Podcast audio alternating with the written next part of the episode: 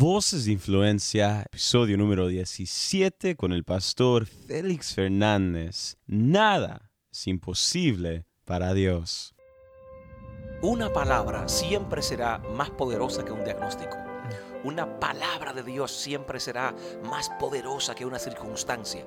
Una palabra de Dios siempre tendrá el poder de cambiar hasta la atmósfera física y tu cuerpo. Hola querido amigo, bienvenido a tu programa Voces de Influencia, transmitido por tu cadena de enlace, una imagen que viene desde lo alto. Yo soy tu anfitrión Joshua Ogaldes. Nosotros servimos a un Dios de milagros, un Dios que sana, un Dios que libera, no importa lo que estés pasando financieramente, físicamente, relacionalmente. Dios es un Dios de milagros. Y hoy nos acompaña el pastor Félix Fernández, quien nos cuenta de cómo Dios lo levantó a ser el pastor del Centro Global de Avivamiento aquí en Estados Unidos, de cómo pudo superar una niñez difícil con un padre alcohólico y de un milagro increíble de cómo Dios lo sanó de cáncer, de cómo Dios le dio vida. Así que quédate pendiente porque no te puedes perder esta entrevista el día de hoy con el pastor Félix Fernández.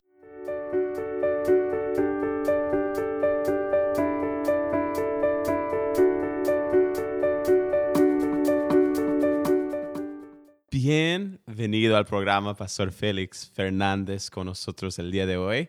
Es un placer tenerlo con nosotros. Muchas gracias por la oportunidad. Muy contento de compartir con ustedes y de bendecir a toda la audiencia a través de este medio. Muy contento. Gracias. Para todos los que nos están escuchando, ah, cada persona que el día de hoy anda haciendo grandes cosas para el reino de Dios, hay unos comienzos, hay una historia y quiero que nos lleve hasta la República Dominicana donde creció aquel pequeño Félix. ¿Cómo fue su niñez? ¿Cómo era Félix como niño? Bueno, era un niño eh, muy dedicado a los estudios, quería estudiar, era un niño con muchos sueños, pero tenía un grave obstáculo mm. y era que mi padre era alcohólico.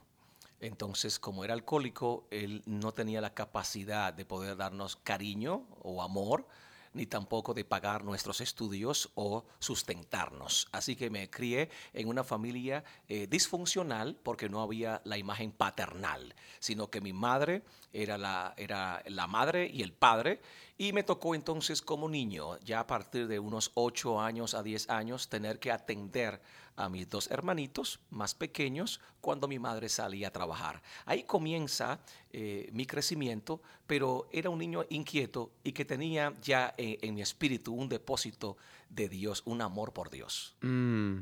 Y creciendo en ese entorno, sin padre, ah, creciendo en un lugar donde usted tiene que ayudarle a su mamá a criar a sus hermanos, ¿en qué formas lo afectó estar sin padre? Bastante, eh, mucho, porque no solamente no estaba presente, sino que el vicio que tenía eh, lo llevó a manejarse en un ambiente de hostilidad, de ira, de, pleitos. Entonces, eh, muchos celos en su corazón. Mm. Y mi mamá, por supuesto, se divorció, se separó de él. Y me acuerdo que cuando él tomaba alcohol, eh, él iba a la casa donde nosotros vivíamos, una casita de madera pequeña en un lugar muy pobre, eh, y él, eh, vamos a decir, poseído, vamos a decir, por esos demonios de celo más el alcohol, se convertía en un monstruo prácticamente, y tomaba piedras y le tiraba piedras a la casa y piedras al techo que era de, zinc o metal y sonaban las piedras y él voceaba como una fiera. Entonces imagínate tú ver a tu propio padre como una fiera, como, como un león, como una cosa indescriptible, siendo un niño, el temor, pero también a la vez eh, la confusión de sentimientos, porque ese temor que tienes eh, lo estás teniendo de una figura que se supone es la que te protege. Entonces ahí es donde viene realmente eh, la pregunta, Dios mío, ¿dónde tú estás? ¿Qué, ¿Qué, está pasando con esto? Si Dios existe, ¿por qué permite esto? Y es un proceso un poco dificultoso, pero es ahí donde, donde Dios se acerca a mí y me extiende la mano y un amigo me invita a la iglesia, siendo yo ya un joven como de 13 años, y entonces llego a la iglesia y ahí Dios me abraza y encuentro refugio en la iglesia, en la mm. casa de Dios. Mm.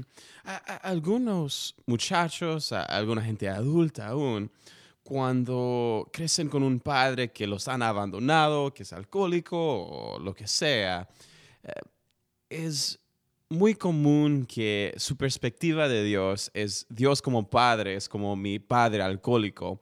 Ah, ¿Tuvo esa experiencia o pudo en su experiencia con Dios ver un diferente padre? Bueno, Dios me entregó otro padre, que mm. fue mi pastor.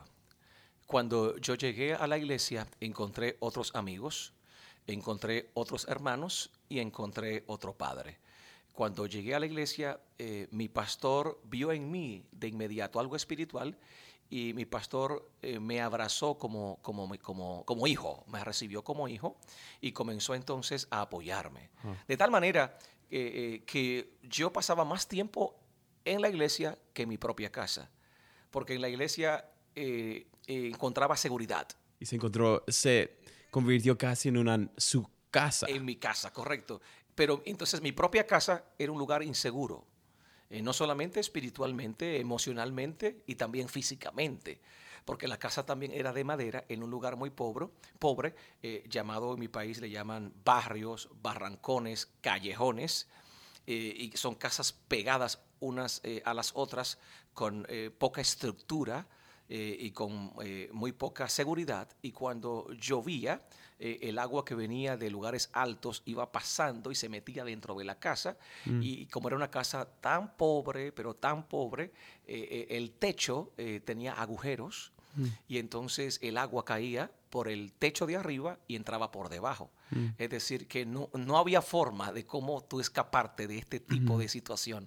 Así que la iglesia era mi refugio. De hecho, yo, yo, yo dormía más tiempo en la iglesia que en mi casa aunque dormía en un banco de la iglesia o en el piso con una cobija, una sábana o algo, pero me sentía más seguro en, la iglesia que en mi mm. propia casa. Mm.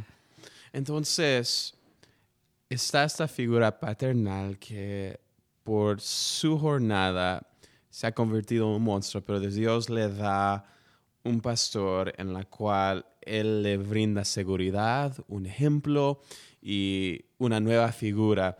Eh, para los que nos están escuchando, ¿qué es la importancia de ser personas que somos mentores, especialmente aquellos jóvenes o jovencitas que no tienen padres y no tienen madres?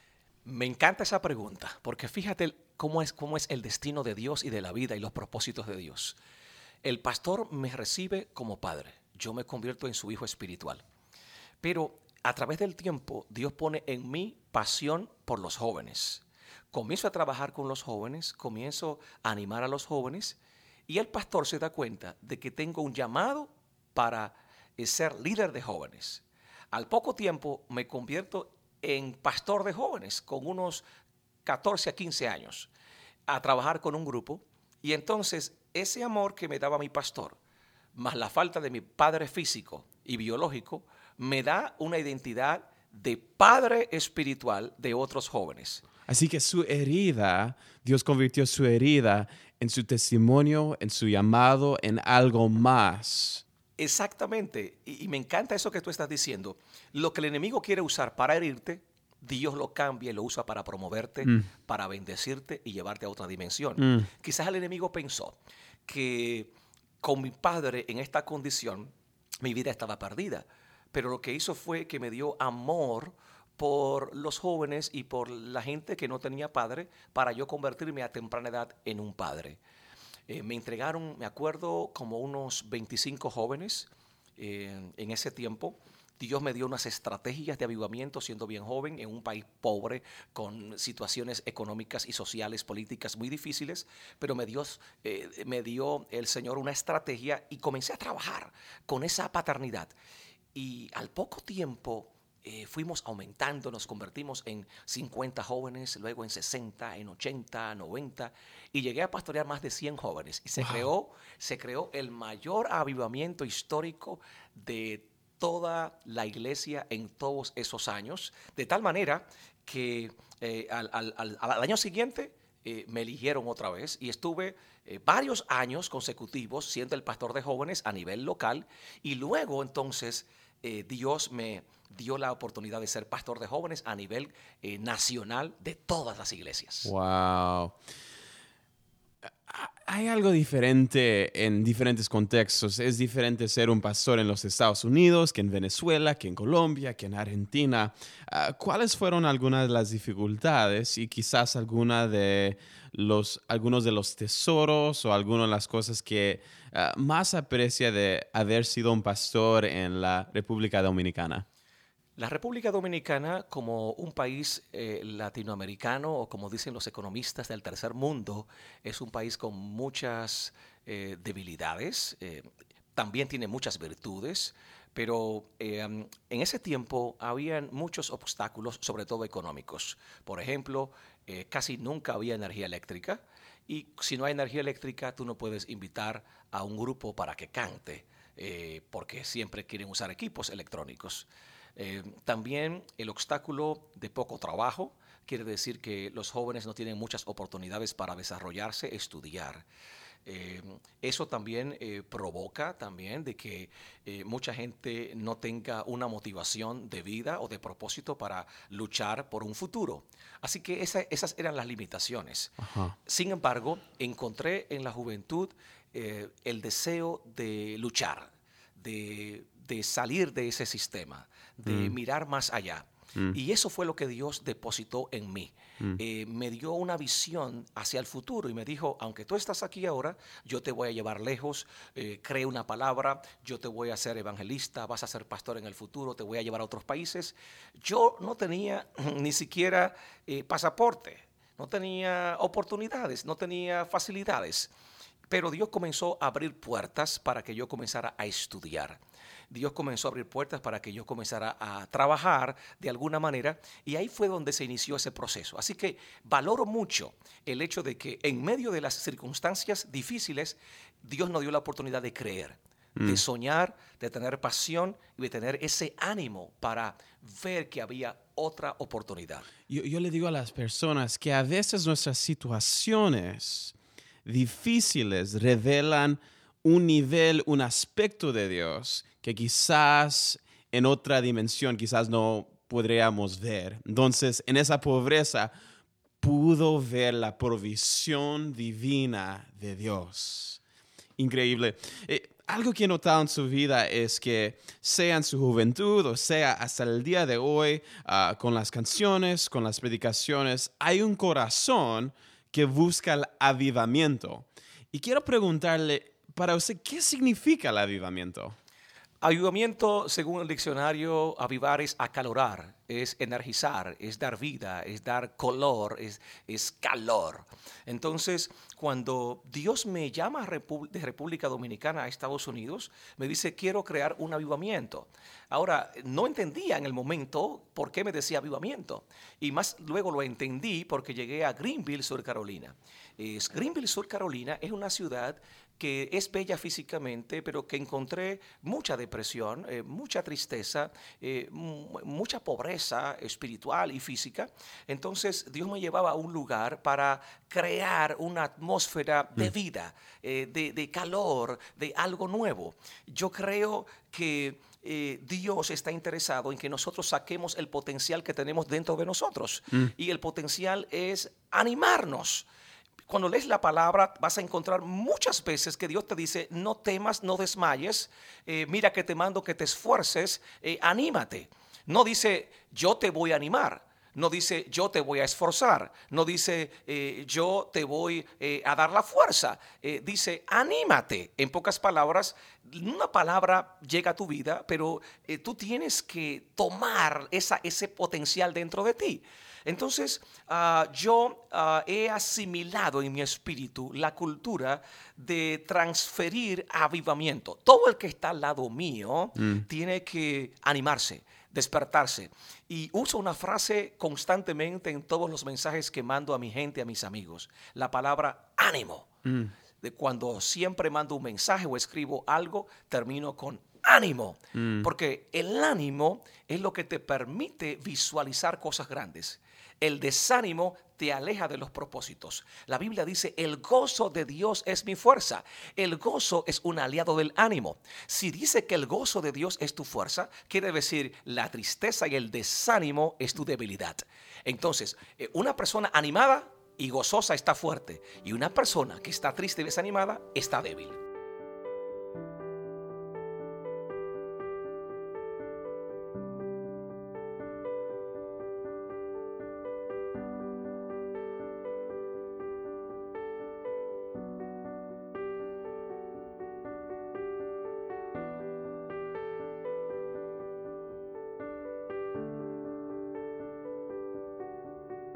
Estás escuchando Voces de Influencia, transmitido por tu cadena de Enlace. Yo soy tu anfitrión Joshua Galdes y el día de hoy tenemos con nosotros al pastor Félix Fernández. Y aquí continuamos con su historia.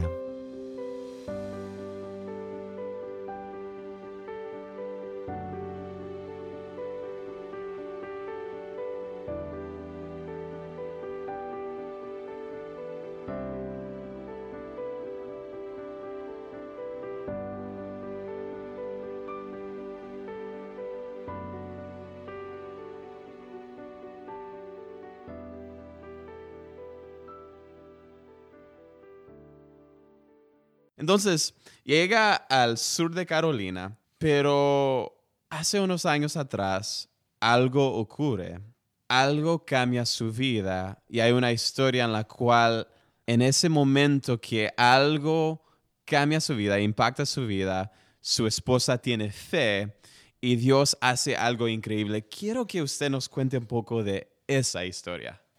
Llego a Sur Carolina a través de una conexión divina después de haber recorrido varios kilómetros buscando el destino, Dios me dijo, sale de tu tierra y de tu parentela y te mostraré una tierra.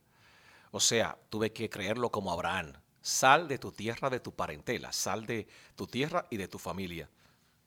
A la tierra que te mostraré.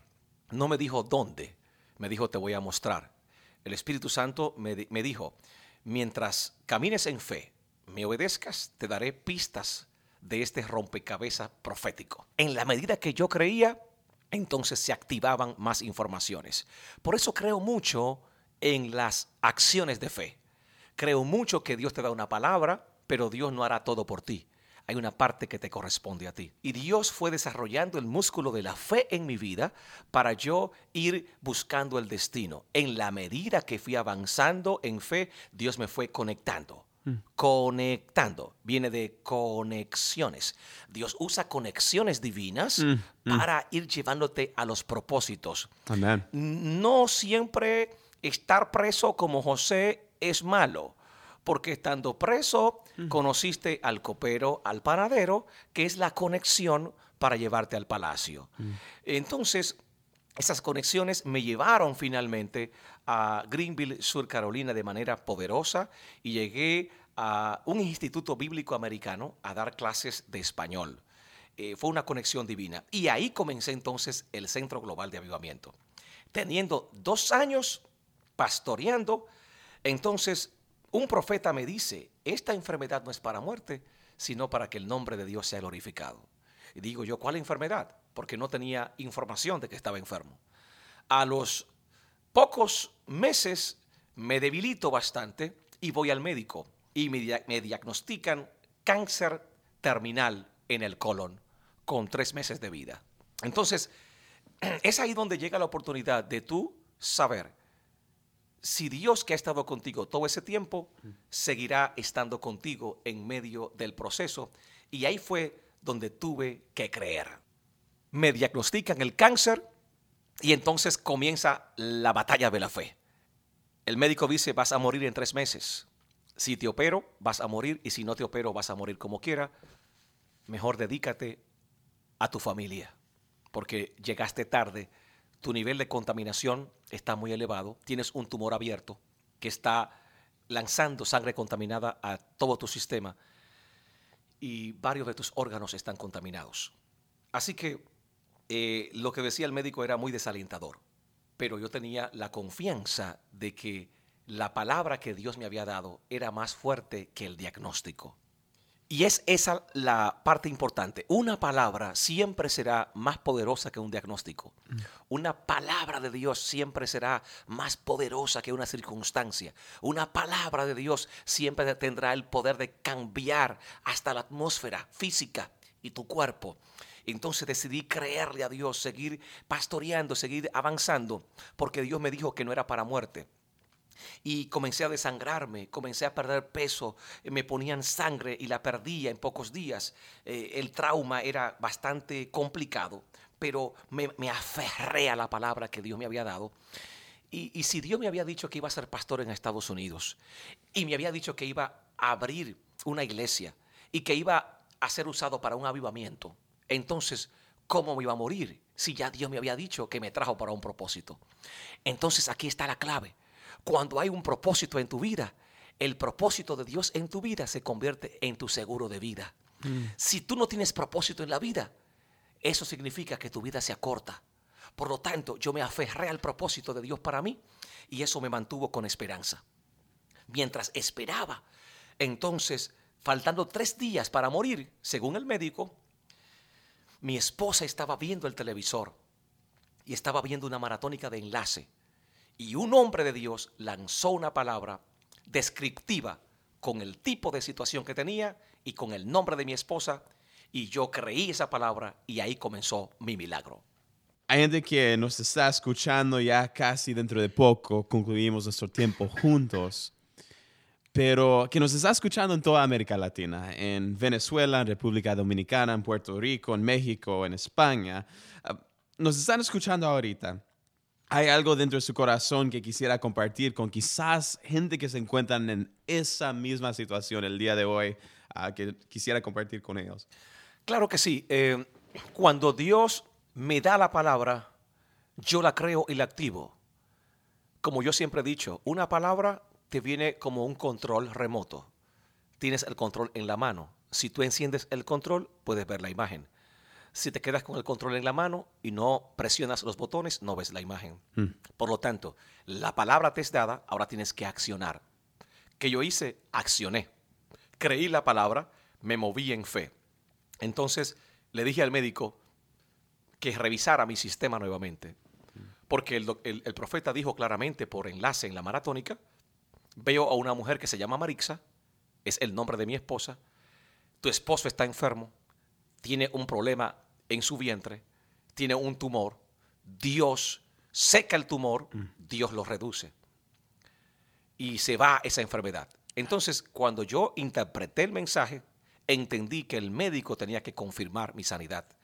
Mi tumor estaba abierto, Dios dijo lo seco, quiere decir que Dios lo cerró. Así que accioné, llamé al médico y creí la palabra.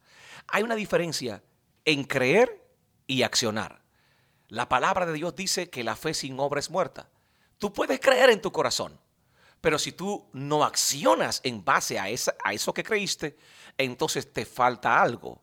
Es como tener el carro en el garaje o en el garaje de tu casa y tener la llave en tu mano, tener gas para conducirlo, pero no ponerle la llave o darle al botón para que encienda. Entonces, una cosa es el carro, que es la palabra, que es, que es creer, y otra cosa es mover el vehículo, que es la acción de fe. Así que tuve que accionar. Y cuando se accionó, el médico descubrió más adelante que mi tumor estaba seco, que estaba reducido, como el profeta dijo, y luego mi nivel de contaminación eh, se estudió y se, dio, se, se encontró que de 15.2 de contaminación de cáncer, bajé a 1.5, que era un grado de total sanidad. Así que así se hizo el milagro. Una palabra declarada, una palabra creída, una palabra accionada. Y desde ahí en adelante, entonces, eh, Dios eh, comienza a glorificarse, Dios eh, me lleva a, a un proceso de honra por haber pasado el proceso, porque los procesos que Dios permite en tu vida, cuando tú andas en obediencia, no son para matarte, sino para promoverte. Lo que Dios permite en tu vida, cuando tienes una palabra, no son procesos para olvidarte, dejarte, sino son procesos para formar tu carácter. Aquello que hoy puede herirte es aquello que mañana puede llevarte a otra dimensión. Hoy lo que puede preocuparte, mañana te puede conectar. Por ejemplo, no hubiese estado contigo hablándole al mundo a través de este medio si no pasó un proceso, no llego a enlace y no te conozco a ti. Quiere decir que Dios permite procesos en tu vida para conectarte, promoverte, lanzarte. Entonces quiero decirle a los que están escuchando, no permitan que el desánimo los venza, que los diagnósticos le quiten la, inspiración de luchar, que los obstáculos económicos, financieros, sociales, políticos, emocionales, familiares le quiten la capacidad de soñar. No importa el país, la economía, la circunstancia, podemos soñar, podemos creer y podemos ver milagros poderosos. La gloria de Dios visita la tierra. La palabra de Dios ha sido declarada. La atmósfera de gloria se mueve en aquel que la crea. Una palabra declarada es una palabra que está encima de tu cabeza. Si tú levantas tus brazos por encima de tu cabeza, te apoderas de la palabra y la haces tuya. Cuando la haces tuya, esa palabra entra como un medicamento a tus huesos, te sana, te liberta, te conecta. Es una cuestión de activar la fe, de moverte en fe. Y hoy quiero decirte que Dios me conectó, me entregó una iglesia más grande, eh, un programa social para ayudar a los, necesitados, eh, me entregó la capacidad de rescatar personas, una iglesia en crecimiento, eh, dos iglesias hijas en dos distintas ciudades, programas de radio, programas de televisión, y me ha dado la oportunidad de venir a testificar a este gran ministerio Enlace Internacional. Mm, wow. ¿Cuántos años tiene usted el día de hoy? Tengo ya 47 años. 47 años. Y de esos 47 tengo aproximadamente unos uh, más de, de, más o menos 35 en los caminos del Señor, porque más o menos como ya a los 12 años estaba activo en la iglesia. Mm, wow. Si pudiéramos retrocedernos unos 10 años cuando usted tenía 37 y se pudiera mirarse a los ojos y hablar con Pastor Félix en ese tiempo, en esa temporada de su vida, ¿qué le diría usted al Pastor Félix? Sin ánimo de vanagloria, ni ánimo de, de tener un concepto de mí más alto que el que debo de tener, como dice la palabra, le diría a Félix hace 10 años, Félix, te felicito por haberle creído a Dios. Te felicito porque decidiste hacer amistad con el Dios Todopoderoso. Te felicito, Félix, porque decidiste creer una palabra que en el momento fue imposible de creer. No había posibilidades, no había manera, no había recursos, no había seguridad económica, no había seguridad social, política. Pero Félix, decidiste creerle a Dios. Mm. Saliste como un forastero a buscar un destino que solamente estaba en la mente de Dios y en su corazón y tú decidiste creer. Félix, te felicito porque al creer la palabra saliste de República Dominicana a encontrarte con el sueño de Dios para Carolina del Sur. Félix, te felicito porque no solamente al creer fuiste bendecido, sino que saliste de un país que entraba en una crisis económica en ese momento. Te felicito, Félix, porque al tú creer, creaste un destino para tus hijos.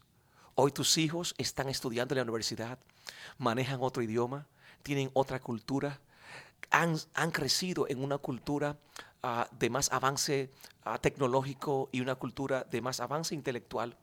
Félix, te felicito porque siendo eh, eh, un joven de, de, tantas tantas eh, posibilidades contrarias o tantos obstáculos tuviste, pero, pero decidiste creer que había poten potencial en ti y te felicito porque no dejaste que la gente a tu alrededor que no comprendía, que no tenía el nivel de fe o, el nivel intelectual para, para conectarse contigo.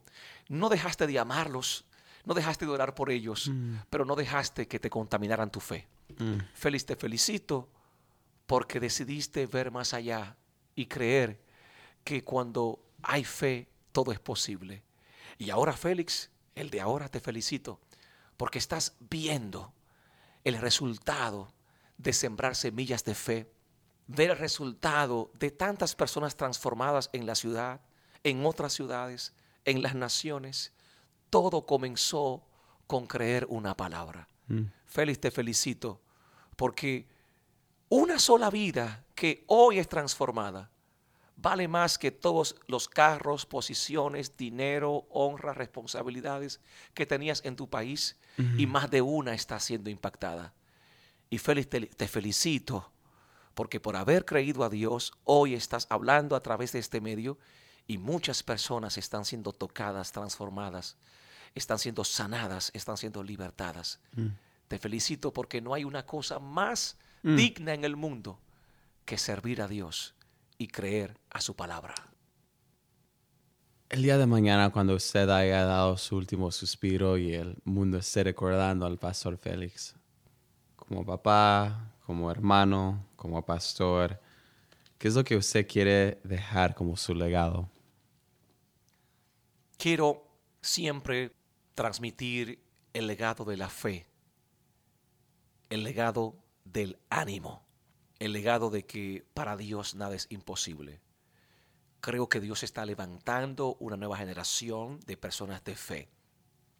He conocido mucha gente que ora y ayuna para que Dios, Dios haga cosas y creo en el ayuno y la oración. He conocido mucha gente que espera a que Dios haga las cosas y creo también que hay que esperar. Pero también he conocido a mucha gente y entro en ese grupo de personas que cree, ora, ayuna, espera y acciona. La fe sin obra es muerta. Quiero dejar un legado a mi generación de que todo es posible si tú puedes creer, pero si tú crees tienes que accionar. Dios nos entrega llaves, códigos, bendiciones a través de una acción de fe.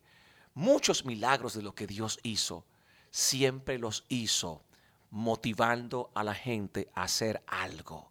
Desde el principio, cuando Dios le dijo, sojuzgad la tierra, hasta todavía en el Apocalipsis, siempre vemos la intención de Dios de que el hombre se mueva en fe en una palabra y haga su parte. Quiero dejar el legado de que todos podemos alcanzar cosas mayores, de que podemos avanzar, de que podemos ir a lo alto, de que hay algo más allá del mm. obstáculo, de que un obstáculo es una piedra, pero esa piedra yo puedo construirla en un escalón y ese escalón puedo construirla en un muro y pasar el muro para encontrarme con un destino. Quiero dejar el legado de que mientras más oscuro está la noche, se acerca un nuevo amanecer.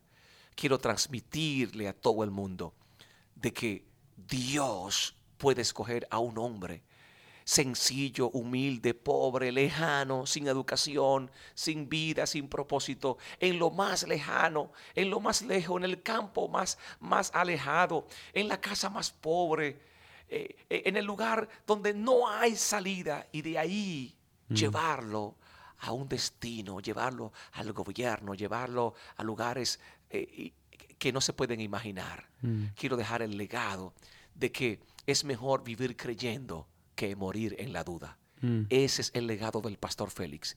Créele a Dios. Mm. Ten ánimo. Mm. Esfuérzate. Haz tu parte. Porque Dios hará lo imposible. Pues ha sido un gran honor poder estar con usted el día de hoy.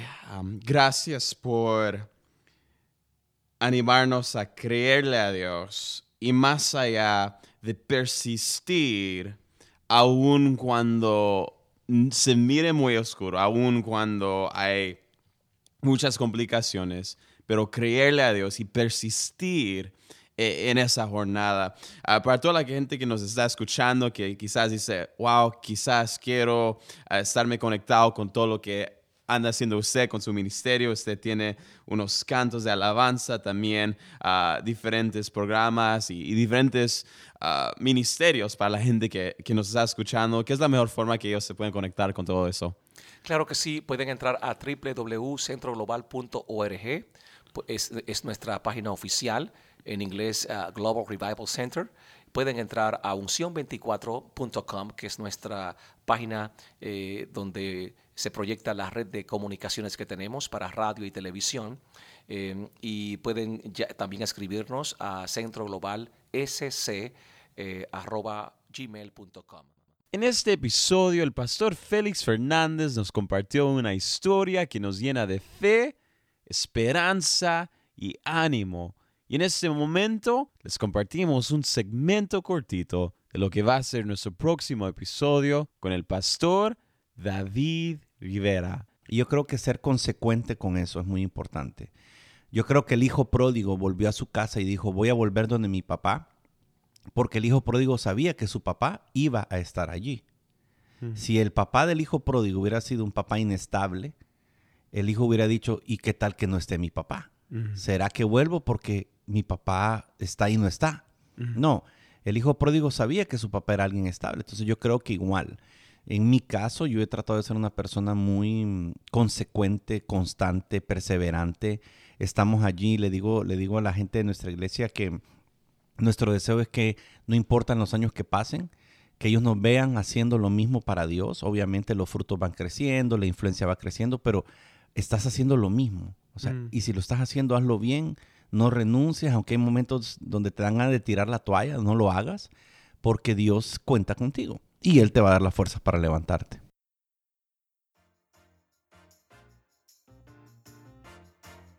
Querido amigo, quisiera tomar este momento para agradecerte a ti por escuchar este programa. Es un gran honor y privilegio acompañarte cada semana. Si algo te impactó de la entrevista del día de hoy, por favor, compártelo y avísanos por las redes en Facebook, Twitter o Instagram. Puedes buscar enlace y dejar tus comentarios del podcast allí mismo. Si nos estás escuchando por medio de iTunes y tienes un momentito, te animamos a que nos dejes una evaluación del programa ahí mismo, porque nos ayudaría muchísimo con nuestra meta de alcanzar a más personas de nuevo, muchísimas gracias por escuchar Voces de Influencia. Yo soy tu anfitrión Joshua Ogaldes, despidiéndome. Hasta la próxima, mi querido amigo. Un fuerte abrazo de todos aquí en Enlace. Que Dios te bendiga.